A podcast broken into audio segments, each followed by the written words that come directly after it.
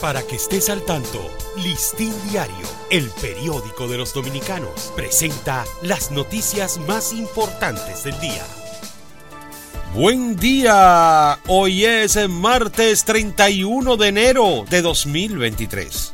El ataque de grupos armados la semana pasada en la localidad haitiana de Sabien, en la región de Artibonite, en el que murieron siete policías, fue supuestamente planificado en Puerto Príncipe por tres altos cargos de la Policía Nacional de Haití, según informaron ayer medios haitianos con la confirmación este fin de semana de siete nuevos casos de cólera, se elevan a 43 los pacientes nacionales y extranjeros positivos a la bacteria, cuya presencia se ha detectado en por lo menos seis barrios del Gran Santo Domingo, con brotes en La Sursa y el Almirante.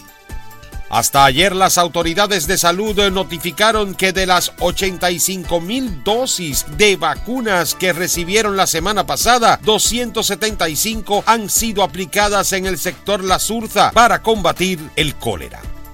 Unos 227 nuevos casos de COVID-19 fueron reportados en el país durante los últimos siete días, mientras la positividad de las muestras que se procesan se mantiene por debajo de un 4%. Miles de miembros y simpatizantes del partido Fuerza del Pueblo marcharon desde el Parque Colón en la ciudad colonial hasta la Puerta del Conde con motivo del Día de la Juventud y en conmemoración del 210 aniversario del nacimiento del patricio Juan Pablo Duarte.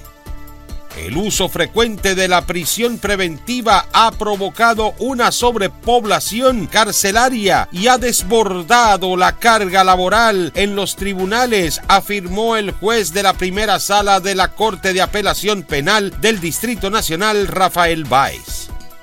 El Banco Central informó ayer que el Producto Interno Bruto registró un crecimiento de 4.9% en 2022, luego de que el indicador mensual de actividad económica experimentara una variación interanual de 3.3% en el mes de diciembre.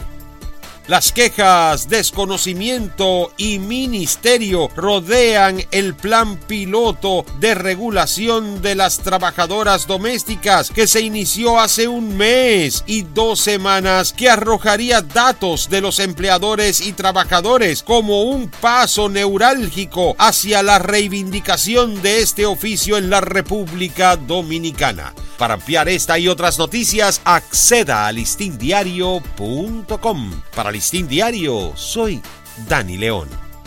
Para que estés al tanto, Listín Diario, el periódico de los dominicanos, presentó las noticias más importantes del día.